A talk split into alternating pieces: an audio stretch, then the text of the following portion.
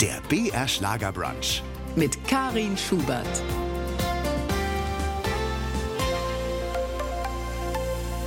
Der BR Schlagerbrunch mit Karin Schubert am Mikrofon und auf unserer virtuellen Brunch-Couch der Schauspieler Markus Brandl, bekannt aus Film und Fernsehen, wie es immer so schön heißt, aber auch die Bühne ist seine Heimat. Hallo Markus Brandl in unserem BR-Studio in München.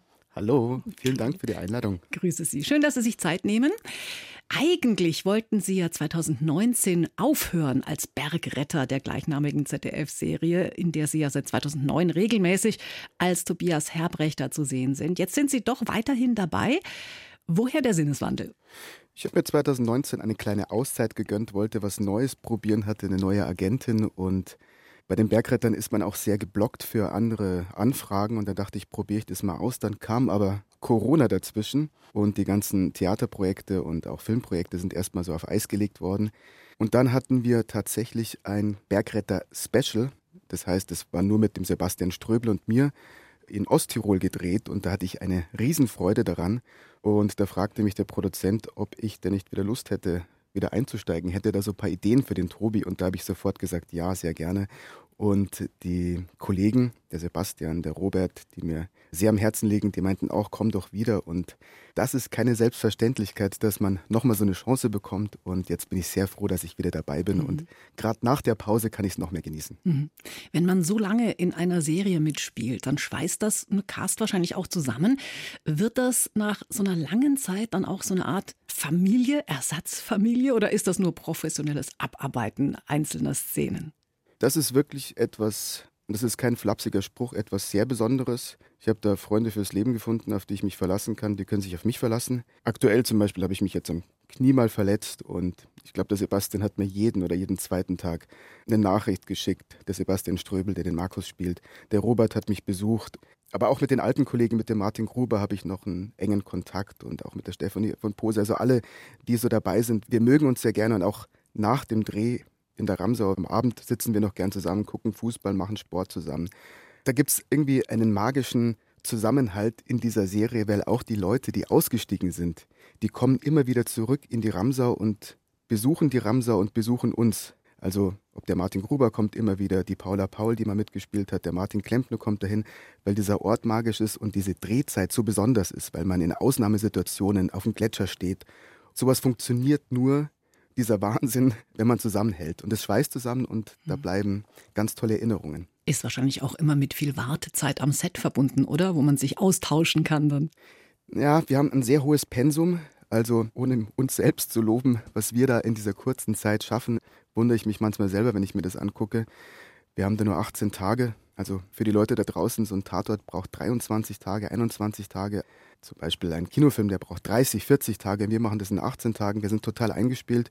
Das heißt, es gibt da mal Wartezeiten, gerade wegen dem Wetter, wenn es mal umschlägt. Aber in dem Moment, wo das Wetter passt und die Sonne richtig steht und der Nebel weg ist, dann müssen wir sofort ran und dann soll es auch funktionieren. Mhm. Ich selbst kenne ja die Bühne und das Fernsehen, zumindest als Moderatorin, habe aber noch nie in einem Film mitgespielt. Das ist ja schon eine komplett andere Art der Arbeit, oder? Wo geht bei Ihnen denn so richtig das Herz auf? Sie haben ja auch schon viel Theater gemacht. Ich bin Schauspieler, mache beides sehr gerne. Was mir am Film gefällt, ist in dem Moment, wo es heißt, bitte oder Action oder so, sind alle ruhig und es ist so ein heiliger Moment. Also da bleibt so ein bisschen die Zeit stehen und das mag ich. In dem Moment sind alle konzentriert, keiner diskutiert mehr, jeder gibt sein Bestes, ob das der Tonangler ist, ob das der Kameramann ist, ob das der Schärfenzieher ist, ob das die Schauspieler natürlich sind. Jeder versucht in dem Moment sein Bestes zu geben und ist konzentriert. Auf der Bühne hat man natürlich diesen Live-Moment und man spürt den Atem oder die Stimmung des Publikums, ob man es erreicht. Was mir am Theater sehr gut gefällt, ist natürlich ich denke mir jedes Mal, bevor ich auf die Bühne gehe, die Leute haben sich eine Karte besorgt. Die Leute kommen von der Arbeit und wollen jetzt einfach mal zwei Stunden, drei Stunden entspannen. Und jetzt will ich denen was mitgeben. Ich will die unterhalten und ich will, dass die eine gute Zeit haben und vielleicht mal ihren Alltagsstress vergessen und einfach so in eine Geschichte eintauchen dürfen. Viele Schauspieler sagen ja auch, dass so eine feste Rolle in einer Fernsehserie ja zwar eine gewisse Sicherheit bietet, was zumindest das regelmäßige Einkommen angeht. Ist das bei Ihnen auch so? Oder hatten Sie je die Sorge, Ihre Familie nicht ernähren zu können? Ich habe das große Glück, was ich nicht erwartet habe, dass ich direkt nach oder während der Schauspielschule seit dieser Zeit immer gearbeitet habe. Ich war ja erst am Volkstheater und dann ging das mit dem Drehen los. Also die Branche ist gerade in einer Krise, wenn ich das so sagen darf. Und da so einen festen Job zu haben, der auch noch Spaß macht und mit solchen Leuten, die man auch noch so gerne mag, das ist ein absoluter Luxus und den genieße ich sehr. Der BR Schlagerbrunch am Sonntagvormittag. Heute mit Schauspieler Markus Brandl, der ja in der Nähe von Rosenheim aufgewachsen ist. War es da nicht fast unausweichlich, auch mal bei den Rosenheim Cops mitzuspielen? Ja, was die meisten Leute nicht wissen, dass die Rosenheim Cops, ich hoffe, ich verrate jetzt nicht ein zu großes Geheimnis, hauptsächlich in München gedreht werden. Nee, aber als es rauskam, das läuft ja schon so lange, dachte ich, da muss ich unbedingt mitmachen. Also da kamen auch sofort irgendwie Anrufe von alten Spätzeln gesagt, hey, hast gehört, jetzt gibt's Rosenheim Korps Brandl, das ist doch was für die, der muss die bewerben. und das hat dann auch geklappt. Ich glaube, ich habe da, weiß nicht, viermal mitgespielt. Mhm. Ja. Waren das dann die Rollen der Bösen eher? Oder Sie haben ja auch schon, schon in Krimis mitgespielt, Sie haben eigentlich alles gemacht. Oh, das waren so viele Sachen. Also ich war schon öfter Mörder. Immer so der eigentlich liebe Kerl, der es aber faustdick hinter den Ohren hat. So. Mhm. Mit dem Dialekt dürfte es ja wohl gar kein Problem gegeben haben dann. Äh, wird einem der denn auf der Schauspielschule nicht abtrainiert? Ja, also ich bin ja sehr spät auf die Schauspielschule und war dann in Bochum auf der Schauspielschule. Ich wollte auch gerne mal weg aus Bayern. Und die hatten wirklich überlegt, ob sie mich nehmen. Erstmal war ich schon ein bisschen älter als die meisten und ob das mit dem Dialekt noch klappt. Und ich bin heute noch dem Schulleiter sehr dankbar. Die meinten, nee, nee, nehmt den mal. Der Typ will das unbedingt. Und der Dialekt, der kann ihm ja auch viel bieten. Mhm. Und der hatte jetzt ja auch zweieinhalb Jahre Zeit, um sich ein bisschen Hochdeutsch anzutrainieren. Und dann haben Sie ja bei der Soko Donau sogar einen österreichischen Dealer gespielt. Haben Sie denn auch so ein bisschen Talent für andere Dialekte oder haben Sie sich da explizit vorbereitet? Ja, das Wienerische liegt jetzt nicht so weit weg vom Bayerischen. Ich habe aber einen großen Respekt vor dem Wienerischen. Ich habe immer gerne Falco gehört. Ich habe gerne die ganzen Josef Hader-Filme gesehen. Das ist aber kein Wiener. Aber da gibt es auch den Simon Schwarz, der, glaube ich, Wienerisch spricht. Oh, hoffentlich setze ich mich jetzt nicht in die Nessel. Auf jeden Fall habe ich immer so eine Affinität auch zu Wien. Ich finde das eine geile Stadt. Und ich habe das dann so angeboten. Das war eine kleine Rolle, aber ich habe das so angeboten beim Drehen. Und dann habe ich gesagt, ich lasse das lieber zu den Technikern. Ich finde die Techniker, die so die Baubühne machen, also die mhm. mit den Muskeln in den kurzen Hosen und so, die sind immer sehr ehrlich in ihrer Einschätzung. Ich habe gesagt, ich lasse das lieber, ist peinlich. Und er sagte, wieso bist du nicht aus der Gegend da? Und sage ich, nein, ich, ich komme aus München. Sagte, na lass das, das ist super, das gefällt mir. Schön, was für ein großes Kompliment. Ne? Ja. Gibt es eigentlich auch Rollen, die Sie abgelehnt haben? Ja, also nicht viele, aber den Luxus habe ich jetzt nicht. Aber es gibt tatsächlich ein paar Sachen, die ich nicht gemacht habe. Und aus welchen Gründen dann? Ja, jetzt muss ich vorsichtig sein, aber ich habe mal das Traumschiff aus ökologischen Gründen, das konnte ich mir zu dem Zeitpunkt erlauben, wollte ich da nicht machen. Mhm. Das war aber auch dadurch bedingt, also da hatte ich noch eine andere Anfrage, die da leider nicht geklappt hat. Und da meinte die Agentin, jetzt warte mal lieber auf das andere, aber am Schluss bist du weg auf dem Traumschiff und dann klappt der tolle Krimi nicht oder so. Mhm. Aber ich glaube, ich würde es heute machen als Kultgründen, einmal um dabei gewesen zu sein, weil ich es schon auch cool finde, da einmal auf dem Traumschiff zu sein und so. Und ich habe ja mit dem Florian Silbereisen auch schon mal gedreht, ihn mal mhm. wieder zu treffen. Wäre auch sehr lustig, ist ein richtig lustiger, geselliger, mhm. cooler Zeitgenosse. Ja, aufgewachsen, Markus, sind Sie ja eigentlich eher bayerisch-italienisch im Restaurante Ihres Stiefvaters. Was waren denn da so die prägenden Erlebnisse? Ja, das war schon so eine eigene Insel. Also ich bin aufgewachsen in Brandenburg, nicht Brandenburg. Brandenburg liegt zwischen Rosenheim und Kufstein. Da gehen die Alpen los. Vielleicht kennt der ein oder andere Oberaudorf, da kommt der Schweinsteiger her. Da habe ich früher mal meine Anzüge gekauft. Meine erste Freundin wohnte neben dem Schweinsteiger. Ja, und in Brandenburg, das ist natürlich ein 6000 Seelendorf, idyllisch, bayerisch. Und da hat mein Stiefvater, damals hatte der das erste Restaurant eröffnet. Und es war schon lustig, dann nach der Schule bin ich immer auf Tisch 1, habe da meine Hausaufgaben gemacht, dann bin ich runter zu den Köchen, die haben mir ein paar italienische Schimpfwörter beigebracht. Und dann bin ich hinten in den Hof und habe da Fußball gespielt und der Nachbarsjunge, das war der Enkel von der Kramerin, also damals gab es noch eine Kramerin. Also so ein Tante-Emma-Laden, oder? Ja, wirklich, mhm. das war so, ja, echt schön. Und ja, der hat immer mit mir Fußball gespielt und hat mich immer trainiert und da haben wir da im Hof und hinten, da war so eine kleine Kirche, die Egidiuskirche, an die Wand immer Fußball gespielt, da hat er mich trainiert. Mhm. Da wurden Sie, glaube ich, sogar auch immer Marco gerufen, dabei waren Sie ja gar kein Italiener. Ja, das war lustig. Es gab damals zu der Zeit so viele Markusse, dass man mich dann irgendwann anfing, Marco zu nennen oder Brandelotti. Ah, das ist auch schön. das ich, höre ich heute noch manchmal. Genau sogar auf meinen Schulheften stand Marco Und ja, mein Stiefvater, der war echt toll, der hat dann auch so für die Fußballmannschaft so Trikots gesponsert und so. Und viele dachten auch immer, dass ich halb Italiener bin, obwohl ich damals blond war. Heute denken die Leute das noch manchmal, aber ich glaube so diese italienische Mentalität und so, weil ich natürlich da in dieser italienischen Blase, ich habe das den ganzen Tag gehört, so mhm. aufgewachsen bin, steckt da schon so ein bisschen was in mir drin. Hm. Ihren leiblichen Vater haben Sie ja eigentlich äh, gar nicht so gekannt. Der war zunächst Beamter, ist heute aber Musiker und lebt in Brasilien. Haben Sie denn Ähnlichkeiten mit ihm festgestellt im Laufe Ihres Lebens? Wir haben auch einen sehr guten Kontakt. Der besucht mich einmal im Jahr und das ist ganz lustig. Und ich war mal tatsächlich auf einer Party, da war ich, keine Ahnung, 17, da in Oberaudorf und dann wurde es spät und dann saßen wir noch alle zusammen und haben ein paar, paar Bier getrunken. Und da war so ein Typ, der meinte, du erinnerst mich an einen, du bist, du bist, du bist wie der Luis. Also der spielte damals bei den Nusselbergburm. Also mhm. das war so eine bekannte Band da. Die haben auf der Wiesen gespielt und dann waren die überall unterwegs da in Bayern auf den, wie heißt das nochmal, so Floßfahrten auf der Isar und so. Mhm. Und der kannte meinen Vater, glaube ich, besser als ich ihn kannte zu der Zeit. Und dann habe ich gedacht, der veräppelt mich. Also der weiß das von irgendjemandem. Aber anscheinend meint er, na, das gibt's ja nicht. Du erinnerst mich total an den Luis. Und anscheinend war da so viel Ähnlichkeit da, dass er das in mir wiedererkannt hat. Hm. Ja, auch der Stiefvater, der ist ja dann irgendwann weggezogen. Das Heimweh nach Italien war dann einfach zu groß. Aber zudem hatten Sie ja wirklich ein gutes Verhältnis. Mit ihm nach Italien zu gehen, war keine Option? Das hatten wir überlegt. Das war keine einfache Zeit, sage ich mal. Er hatte Heimweh, dann hatten wir erst überlegt mitzugehen. Meine Mutter wollte erst mit, dann wollte ich nicht mit. Das war ein Hin und Her, das können Sie sich vorstellen gerade in seinem prägenden Teenageralter. Und ja, aber dann ist er alleine nach Italien. Wir haben uns dann entschieden, hier zu bleiben. Ich glaube, meine Mutter wollte das auch so ein bisschen mir zuliebe machen, weil ich doch sehr da an meinen Freunden hing und so. Aber wir haben heute noch einen tollen Kontakt und ich bin ihm unendlich dankbar dafür, dass er so ein toller Papa war. Also mhm. es ist auch der einzige, den ich in meinem Leben, natürlich der einzige, das ist mein Papa sozusagen. Mhm. Wie hat sich Ihr Leben dadurch dann verändert, dass er einfach weg war? Ja, das war schon eine Umstellung für meine Mutter und für mich. Wir haben den natürlich sehr vermisst.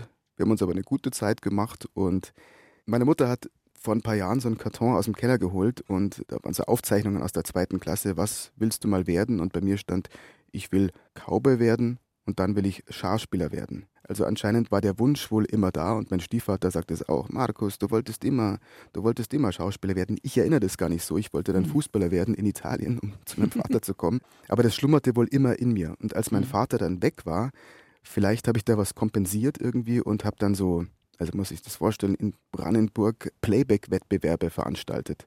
Mhm. So und habe das in der Schule auch veranstaltet, war der Moderator, dann war ich Elvis, dann war ich Falco, dann war ich Bon Jovi oder Michael Jackson, habe die so nachgemacht und dann haben wir mit den Freunden jeden Tag bei mir zu Hause vorm Spiegel mit den Tennisschlägern geübt und waren dann irgendwie für drei Stunden diese Rockstars und so. Das war mir total wichtig. Mhm. Von der Pizzeria oder dem Restaurante des Stiefvaters ging es ja dann irgendwann mal auf die Bühne. Da gab es so ein paar Initialzündungen, die sie so ein bisschen geschubst haben. Zunächst war das, glaube ich, eine Theateraufführung in Rosenheim, gell? Ja, ich hatte den Hamlet gesehen in Rosenheim am Theater und das hat mich so ein bisschen umgehauen und so. Ich konnte mich so gut mit diesem Hamlet identifizieren, obwohl ich ja eigentlich ein ganz anderer Typ bin so. Aber trotzdem dieser Konflikt des Hamlets, das hat mich wahnsinnig beschäftigt dann. Und ich hatte damals eine Freundin, äh, die Eltern dieser Freundin waren Lehrer und die waren sehr theateraffin. Und dann hatte mich diese Freundin mal mitgenommen ans Volkstheater und da war Hans Brenner auf der Bühne. Und nach der Vorstellung war ich sehr still und meine Freundin meinte so, äh, sag mal, ist alles okay bei dir? Was ist denn los? Dann habe ich zu ihr gesagt, es ist mein großer Traum, irgendwann mal da auf der Bühne zu stehen. Mhm. Und deswegen werde ich auch nie den Moment vergessen, als ich das erste Mal da eine Premiere hatte. Ich habe das auch von wegen Rosenheim Cops, der Alexander Duda, der da den 80er spielt, der auch ein ganz toller Kollege ist, der hat so gemerkt, dass ich so ein bisschen nervös war und äh, dann habe ich ihm diese Geschichte erzählt. Ist echt mein großer Traum, was immer hier auf der Bühne zu stehen und ja, da ist so ein Traum in Erfüllung gegangen. Das war also schon Initialzündung 2. Die 1 war der Hamlet. Was hat Sie denn eigentlich so verbunden fühlen lassen mit diesem äh, dänischen Prinzen? Haben Sie da eine Erklärung dafür? Ja, das erzähle ich im nächsten Brunch-Gespräch. Das würde jetzt zu weit führen. Aber dieser Konflikt natürlich, klar, man ist natürlich mit 17, 18, ich war ein riesen Grunge-Fan und Fan von Kurt Cobain. Und bei Hamlet ist ja auch plötzlich der, der Vater wird zwar umgebracht, der ist weg und er ist mit der Mutter da und die Mutter lernt einen neuen Mann kennen und so. Das war jetzt bei uns nicht ganz so, ja, aber trotzdem konnte ich irgendwie diese Zerrissenheit in ihm nachfühlen und spüren mhm. so. Und natürlich, ich hatte mit Shakespeare zu dem Zeitpunkt ehrlich gesagt nicht so viel zu tun. Es gab jetzt nicht so viele in Brandenburg, die sich über Shakespeare unterhalten haben. Nichts gegen Brandenburg oder zumindest beim Fußball- und Handballverein, wo ich war. Und auch diese unglaubliche Sprache, das hat mich umgehauen. Kann man sich schon vorstellen, dass das dann einfach anspricht auf irgendeine Art und Weise. Dann haben wir ja noch Initialzündung 3. Das war ein Klinikaufenthalt nach einer Verletzung.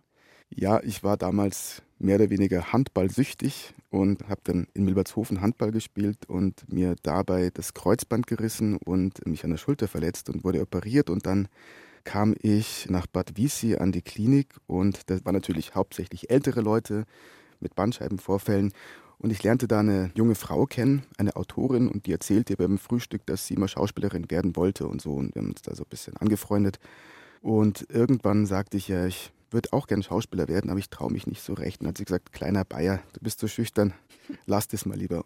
Und irgendwann sind wir mal ausgebüxt, darf man heute, glaube ich, erzählen, also richtig aus dem Fenster abgehauen okay. und sind ins Tegernseer Bräuhaus, Stüberl da rüber und haben uns ein paar Bier gegönnt. Und als wir dann rausgingen, habe ich so ein paar italienische Lieder geschmettert und war irgendwie lustig und so. Und hat sie mich so beobachtet und am nächsten Morgen beim Frühstück hat sie gesagt, hier, schau mal, ich habe hier eine Nummer für dich von einer Freundin, die gibt so Workshops. Geh da mal hin, ich glaube, in dir schlummert was. Vielleicht steckt in dir doch ein Schauspieler. Die meisten Schauspieler sind ja auch schüchtern. Probier das mal aus. Ich glaube, das könnte doch was werden. Ja, es ist ja dann auch was geworden. Die Musik von Elvis Presley. Sie hat auch meinen heutigen Schlagerbrunch-Gast geprägt, Schauspieler Markus Brandl. Ja, Markus, inwiefern eigentlich? Ich war mal ein riesen Elvis-Fan. Ich kann mich noch erinnern, als ich mit meinem damaligen Stiefvater, mit meiner Mutter in Italien beim Friseur war, wollte ich unbedingt diese Tolle haben, die Elvis hat. Und dann meinte meine Mutter, nee, lass das mal lieber. Dann habe ich so geweint und haben sie mir das erlaubt. Und dann bin ich da immer mit dieser Tolle rumgelaufen. Als ich wieder in die Schule kam, die schauten alle ganz verwirrt so. Und dann habe ich zu meiner Mutter gesagt, Mensch, ich würde die auch gern noch schwarz färben. Und da meinte meine Mutter, du, der Elvis, der hatte eigentlich blonde Haare. Sag ich, das, das kann nicht sein. In der Nacht habe ich geträumt, dass ich auf der Waschmaschine sitze und mir Elvis erscheint. Und der war blond. Und am nächsten Tag sage ich zu meiner Mutter, du Mama, du hast recht gehabt, der ist wirklich blond. Ich glaubte diesen Traum und dann habe ich aber mhm. später nachgeschaut, Elvis war nicht so dunkel, wie er erscheint. Also der hat sich die wirklich immer so ein bisschen äh, dunkler gemacht wohl. Ich glaube, er war nicht strohblond, aber als Kind war er wohl auch heller so und dann mhm. habe ich das so gelassen. In der Pizzeria ihres Stiefvaters, in der sie ja quasi aufgewachsen sind, da liefen aber ja jetzt, wenn man von der Musik herkommt, wahrscheinlich eher so italienische Gassenhauer, oder? Ja, ich höre die heute noch gerne. Ich bin immer noch ein Genau, vor ein paar Tagen hatte Adriano Celentano Geburtstag, großer Celentano-Fan, aber auch diese ganzen, ja, das war ja die 80er, da war ja diese ganze Albano und Romina Power und wie sie Tutu Cotonio, wie sie alle, wie sie alle heißen, äh, das lief ständig bei uns. Wir hatten da so eine Musikbox und dann bin ich immer zu meinem Vater gesagt, Papa, hier kann ich einen 50, ich weiß nicht, was es gekostet hat, oder, oder einen Mark haben und so und habe das reingeworfen und dann habe ich da immer meistens von Celentano Soli mhm. reingemacht. Ja, wie schaut es dann mit deutschsprachiger Musik aus? Ja, also Münchner Freiheit, das hörte meine Mutter gern. Ich fand das irgendwie auch ganz cool. Und dann war ich natürlich, da hatte ich dann ein schlechtes Gewissen Elvis gegenüber. Ich bin immer nach Rosenheim, habe mein Taschengeld zusammengekratzt und ich wollte die komplette Elvis Collection zusammen haben. Und dann lag aber irgendwann neben dem Elvis so eine Falco-Platte. Mm. Und dachte ich mir, ich finde den schon auch sehr cool. Und dann habe ich das Geld für Falco ausgegeben. Und meine Mutter, die hatte mal gerne so Peter Maffay auch gehört. So, mhm. so die Platten hatten wir auch zu Hause. Wie ist das? Du? Und der ist ja ewig also wie lange ist der Mann schon im Geschäft? Das ist ja ein Phänomen. Wir haben ja schon über die drei Initialzündungen gesprochen, die Sie haben Schauspieler werden lassen. Aber aus eigener Erfahrung weiß ich, es ist kein Kinderspiel, bei einer staatlichen Schauspielschule genommen zu werden. Was hat denn Ihrer Meinung nach den Ausschlag gegeben, unter diesen Tausenden, die sich da bewerben, ausgewählt zu werden? Ich glaube, ich hatte da einfach Riesenglück ich habe es dann probiert in der Falkenberg, da bin ich weitergekommen, dann hat es nicht geklappt. Falkenberg in München dann? In München, mhm. ja, genau. Und dann habe ich mich noch irgendwie bei vier, fünf Schulen beworben und es klappte da nicht, dann wird man so ein bisschen unsicher und bin dann mehr oder weniger heimlich nach Bochum gefahren. Ich habe denen allen gesagt, ich fahre mal nach Köln und verbringe mal so zwei Tage für mich, ich muss mal so ein bisschen nachdenken. ja, die haben normalerweise in Bochum immer nur acht Leute genommen, aber ich hatte das große Glück, dass sie in dem Jahrgang zehn Leute genommen haben und ich war der Zehnte. Ich habe da den Hamlet vorgesprochen, die haben sich kaputt gelacht. ja. Den Hamlet auf Bayerisch. Ja, also der war aber sehr angebeiert und so und, und die haben, die war dann richtig wütend, ja, und so. Und die meinten, es war super, aber die mussten ungewollt wahrscheinlich lachen, weil ich da irgendwie sein ja. oder nicht sein? Das ist da die Frage. Großartig. Ja, als Sie dann an der Volkwang-Schule angefangen haben, da waren Sie ja schon 23. Was haben Sie denn eigentlich in der Zwischenzeit, also nach Ihrer Realschule, so alles gemacht bis dahin? Ja, ich war erst noch auf der Voss, also ich habe das Fachabitur gemacht und dann wollte ich Psychologe werden, aber das kann man nur mit allgemeinem Abitur. Und dann wollte ich auf die BOS gehen. Also da kann man in einem Jahr das allgemeine Abitur nachholen, aber dafür brauchte ich eine Berufsausbildung. Und da war ich im Herrenmodenladen und habe diese Berufsausbildung nachgemacht. Übrigens war diese Zeit sehr wichtig für mich, weil ich da, also ich war immer relativ schüchtern, würde ich sagen. Aber wenn man so in einem Laden steht und Hosen anbietet und da kamen ja erwachsene Männer mit Familien und so und die mhm. wollten dann einen Anzug haben oder eine Jeans und es hat mir wahnsinnig Spaß gemacht, die einzukleiden und darf ich ihnen helfen?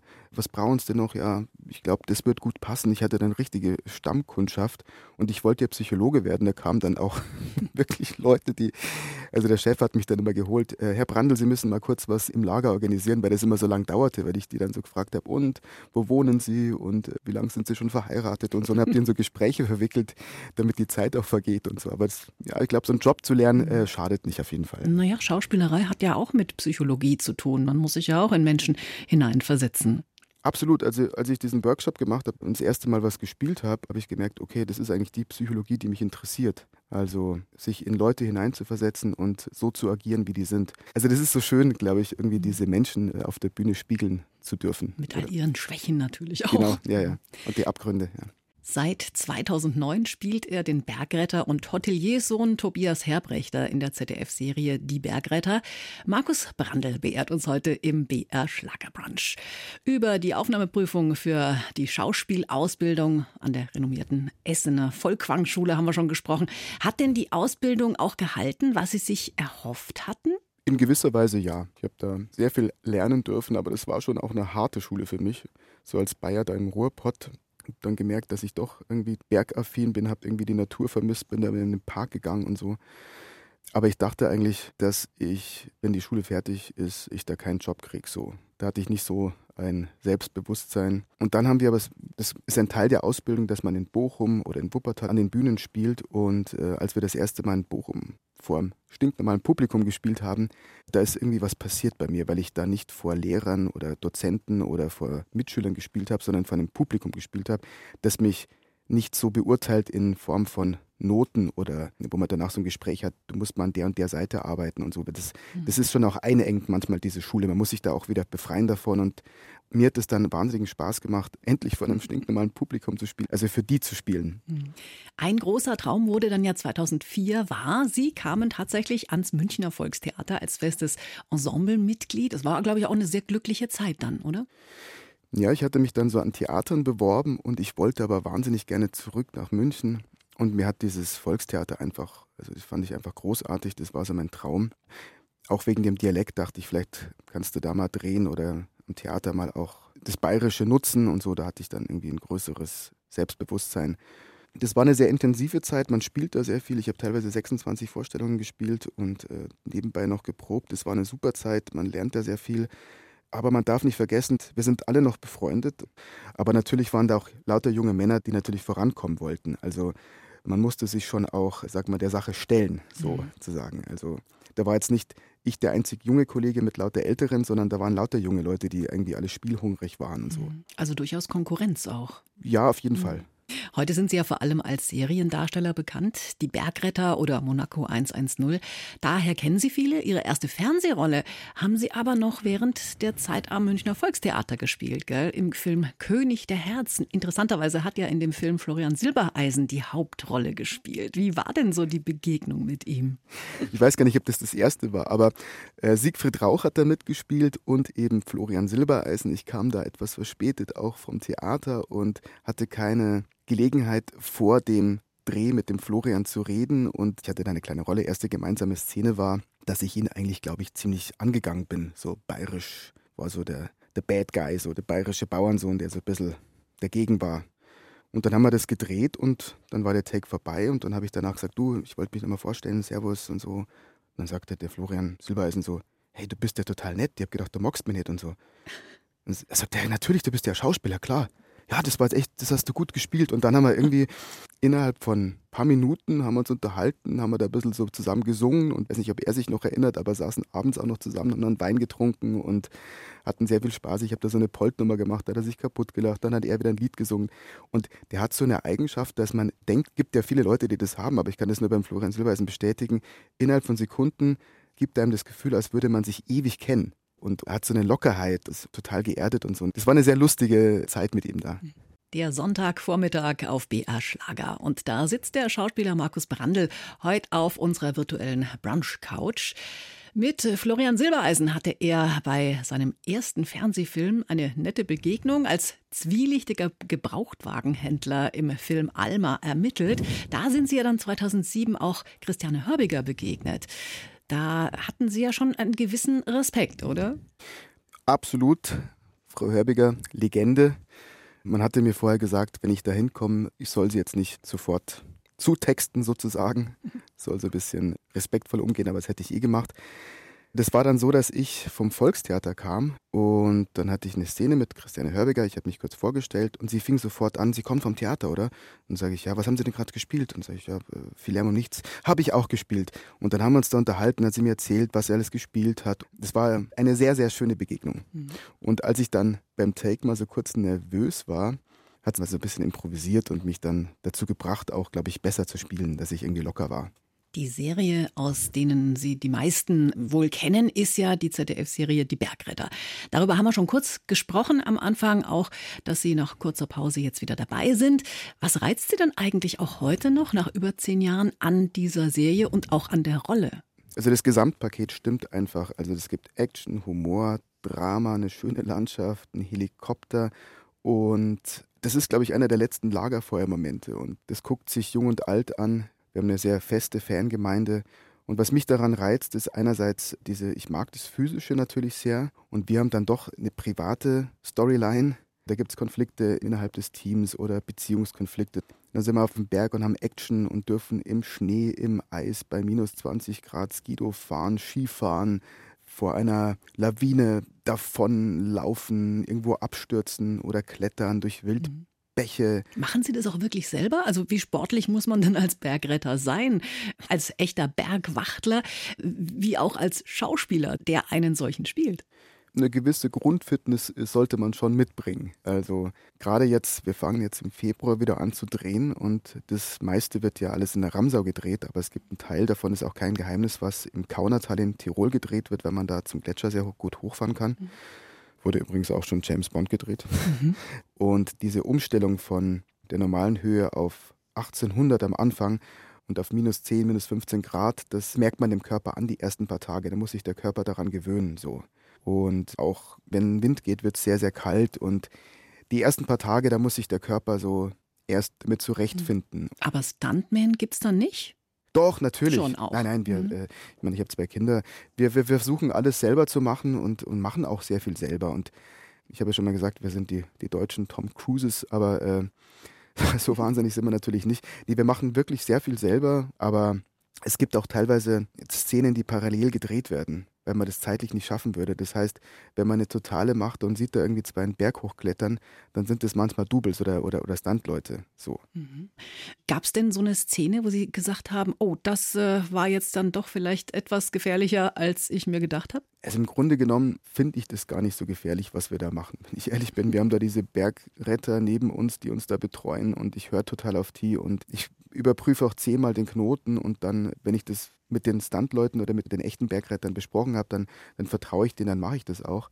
Vor zwei Jahren, glaube ich, gab es eine Szene, da sollten wir mit den Skiern durch so ein Lawinengebiet fahren. Man muss sich das vorstellen, da wurde extra der Schnee so zusammengeschaufelt, dass das aussah, als wäre da gerade eine Lawine runter und es war dann ein bisschen später und es war sehr kalt und es wurde so ein bisschen eisig. Und da habe ich dann gesagt, Leute, wenn ich da jetzt runterfahre, dann breche ich mir alles so. Und habe auch zu den Kollegen gesagt, das können wir nicht machen. Also das ist, hm. das wäre jetzt unvernünftig einfach.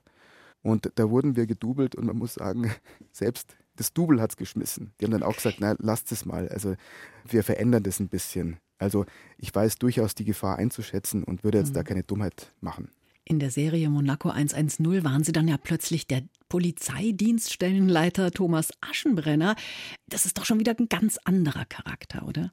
Ja, das hat riesen Laune gemacht, mit der Monika Baumgartner, mit dem ganzen Team in München zu drehen, eine Münchner Serie. Also da ist auch ein Traum wahr geworden. Klar, der Bubi, wie er hieß, der Thomas Aschenbrenner, das war so ein bisschen ein Stenz. Er war der Dienststellenleiter der Polizei und er war der Vorgesetzte seiner Mutter, der Monika. Da gab es immer Spannungen. Und das war auch eine tolle Mischung, weil einerseits er auch so eine Beziehung zu so einer Italienerin, zur Gianna, zur Principessa. Und äh, einerseits die Polizeiarbeit, dann die Beziehung zur Mama, dann die Beziehung zur Principessa. Mhm. Das hat mir wahnsinnig Spaß mhm. gemacht. Und auch mal in München zu drehen und so. Das war ja teilweise bei mir um die Ecke, wo ich wohne. Das hätte ich gerne weitergemacht. Schade, dass das eingestellt wurde. Äh, Sie sind ja auch mit einer Schauspielerin verheiratet, Nathalie Schott. Mhm. Stelle ich mir auch nicht einfach vor. Man ist ja viel unterwegs, mal ein Theaterengagement hier, dann ein Seriendreh dort. Und wahrscheinlich ist man selten am gleichen Set, oder? Es ist eher nicht einfach, wenn beide ständig zu Hause sind und nichts zu tun haben als Schauspieler. Unausgeglichene Schauspieler, die sind vielleicht manchmal unangenehm. Ach so, ja, so kann man es natürlich auch sehen. Ja. nee, das ist sich in den letzten Jahren sehr gut ausgegangen. Nathalie spielt auch Theater, die hat jetzt auch bei den Bergrettern schon zweimal mitgespielt. Übrigens, was sehr lustig war, wenn ich die Geschichte kurz noch mhm. erzählen darf. Bei uns hat ja Heidi Klum mitgespielt und ich war mit meiner Frau mal abends unterwegs und wir trafen zufällig Heidi Klum im Hofbräuhaus in München. Und die drehte gerade bei uns. Ich wusste, dass sie da unterwegs ist und so. Und dann äh, haben wir da einfach geguckt, ob sie da sitzt. Und dann saß sie da und meinte, hey, kommt, setzt euch zu mir mit Tom und so. Und sie erkannte sofort meine Frau aus den Bergrettern. Aber sie, sie nicht. Nee, mich hat sie auch erkannt, aber doch. dann sagt sie, ja, ihr seid zusammen, hey, ich kenne dich doch auch und so. Woher kenne ich dich denn und so? Ach, du bist doch die aus den Bergrettern, die mit dem Ballon und so. Die kennt sich in den Folgen besser aus als ich. Also sie hat zum Moment gebraucht, aber es hat ihr dann keine mhm. Ruhe gelassen und dann irgendwann hat sie gesagt, äh, jetzt weiß ich, woher ich dich kenne. Du hast auch bei den Bergrettern mitgespielt und so. Okay. Aber so halten wir uns gegenseitig den Rücken frei, auch mit den Kindern. Genau, wir spielen jetzt gerade zusammen Adams Äpfel heißt es. Das ist ein, also die Vorlage ist ein dänischer Film da stehen wir zusammen auf der Bühne und das macht immer großen Spaß. Also, das glaube ich. Ja. Aber Sie haben ja immerhin noch zwei Jungs im Alter von 10 und 15 Jahren. Wie schaut dann da das Familienleben so aus? Na, jetzt zum Beispiel bin ich ja ganz viel zu Hause. Meine Frau arbeitet gerade. Ja, und im Sommer, die besuchen mich ja auch dann da in der Ramsau. Also die sind da mhm. wahnsinnig gerne. Das ist ja ein Paradies für Jugendliche, für mhm. Kinder. Die, die waren auch total froh, dass ich wieder eingestiegen bin. Ich meine, sind sie mal sieben Kilometer mit dem Go-Kart den Berg runter. Das macht einen Heidenspaß da. Schön. Genau. Der Große, der ist ja auch schon in Ihre Fußstapfen getreten, ne? hat bei den drei Fragezeichen mitgespielt. Ja, da sind wir natürlich sehr stolz. Ist auch ein bisschen einem Zufall geschuldet. Aber wir haben jüngst gelesen, das war der erfolgreichste Kinofilm im letzten Jahr. Mhm. Ja, nee, der ist ein großer Drei-Fragezeichen-Fan, hat das immer gehört und teilweise auch gelesen. Und dann gab es so ein Casting und da meinten Freundinnen meiner Frau, schickt den Levi, so heißt er, schickt ihn doch zum Casting. Probieren können wir es ja mal. Ja, das war dann erst so Online-Casting, das waren, glaube, 3000 Kids und 10 Runden und am Schluss ist es geworden. So. Wahnsinn. Aber Fan allein, es reicht ja nicht unbedingt. Da muss er ja auch nee, schon ich was. Ich war selber verwundert, der schaut sich Texte an, kann sich die sofort merken und ich habe dann irgendwann, du Levi, sollen wir mal kurz Text machen? Soll ich dich kurz vorbereiten für morgen und so? Ja, Papa, können wir schon machen. Und dann habe ich ihn abgefragt und konnte das sofort. Wie, wie, wie schafft das? Sagt der Papa, du, ich höre seit Jahren drei Fragezeichen. Ich weiß genau, wie der Bob Andrews funktioniert. Ich kenne den Typen in- und auswendig. Und dann dachte ich mir, ja, cool. Der hat Super. quasi so eine Figurenstudie seit Jahren durch das Hören der drei Fragezeichen einfach schon Intus gehabt. Wie haben Sie sich eigentlich kennengelernt, Ihre Frau und Sie? Nach der Schauspielschule hatte ich, bevor es losging am Volkstheater, noch zwei Stücke gemacht in Aachen und suchte für die Zeit möbliertes Zimmer. Das hatte ich auch ans schwarze Brett gehängt. Da stand dann Suche möbliertes Zimmer. Und meine Frau hat den Zettel gesehen und hat sich gedacht, naja, der Typ, äh, der hat eine Schrift wie ein Erstklässler. Der kann mir nicht gefährlich werden. Ich habe wohl so eine Kinderschrift. Und sie wohnte da irgendwie auch ein bisschen außerhalb von Aachen und wollte jetzt auch nicht immer nachts durch die Dunkelheit alleine fahren und so. Sie hatte da bei sich, da, die hatte da zur Untermiete gewohnt und hatte da neben sich noch ein Zimmer frei. Und dann hat sie mir dieses Zimmer da vermittelt und dann haben wir ein Liebespaar gespielt und da hat sofort gefunkt. Ich dachte am Anfang, sie findet mich ein bisschen blöd, weil ich auf der Bühne wir hatten so eine Kussszene, ich wollte sie küssen und sie hat immer den Kopf weggedreht. Und ich dachte, oh Mann, die findet mich total unangenehm und so. Mhm. Später haben wir so ein Bergfest gehabt. Das ist immer zur Mitte der Produktion, mhm. der Probenzeit, äh, gab es eine Party und dann habe ich gemerkt, nee, äh, die findet mich auch ganz cool. Und der jetzt sind wir seit 20 Jahren zusammen fast. Wahnsinn. Und von Anfang an zusammen gewohnt, ne? Ja, genau, stimmt. Spielen Sie eigentlich lieber die Guten oder die Bösen? Ich spiele beides gerne. Aber ich mag natürlich Figuren, die widersprüchlich sind, die Abgründe haben und da sind die Bösen oft spannender. Aber ich finde diese Einteilung in Gut und Böse gar nicht so zeitgemäß mehr. Ich mhm. finde irgendwie diese Grautöne machen es aus. Also so, so ein reiner Gutmensch ist ja irgendwie auch dann, glaube ich, langweilig mhm. darzustellen. Ich glaube, jeder hat irgendwas zu verbergen im Keller. Das holen wir dann raus. 2024, wo können wir denn Markus Brandl überall bewundern? Ja, jetzt geht's los mit den Bergrettern. Wir drehen dieses Jahr sogar sieben Folgen. Die kommen dann, glaube ich, wieder im Herbst. Und sonst bin ich am Volkstheater seit 18 Jahren hier beim Brandner Kasper und das ewige Leben dabei und bei Adams Äpfel. Es ist eine bitterböse, groteske Komödie mit den Kollegen Stefan Muhr, mit meiner Frau und dem Michi Grimm. Das macht Spaß. Ach genau, und am 13. März, glaube ich, gibt es die Premiere von Hundswut. Das ist ein Kinofilm, ein Independence-Film. Das ist eine ganz eine wilde Geschichte. Ja, da durfte ich eine der Hauptrollen spielen mit einem ganz tollen Ensemble mit äh, Christian Tramitz, mit Sepp Schauer, mit Hajo von Stetten. Also wir spielen sehr viele namhafte Kollegen mit und der kommt im März raus, ist allerdings, sage ich mal, harte Kost. Okay. Aber sehr spannend. Kann man sich ja mal anschauen. Ja. Es ist zumindest ein Hundswut, guter das Tipp. Ist, heißt übersetzt, ist sowas wie Tollwut. Also dann würde ich sagen, alles Gute für die kommenden Projekte. Da ist ja einiges los. Wir freuen uns in jedem Fall, Sie auf dem Bildschirm oder im Theater wiederzusehen. Vielen, vielen Dank für das offene und kurzweilige Gespräch. Markus Brandl. Ich danke Ihnen. BR Schlager. Der BR Schlager Brunch. Jeden Sonntag von 10 bis 12 Uhr auf BR Schlager.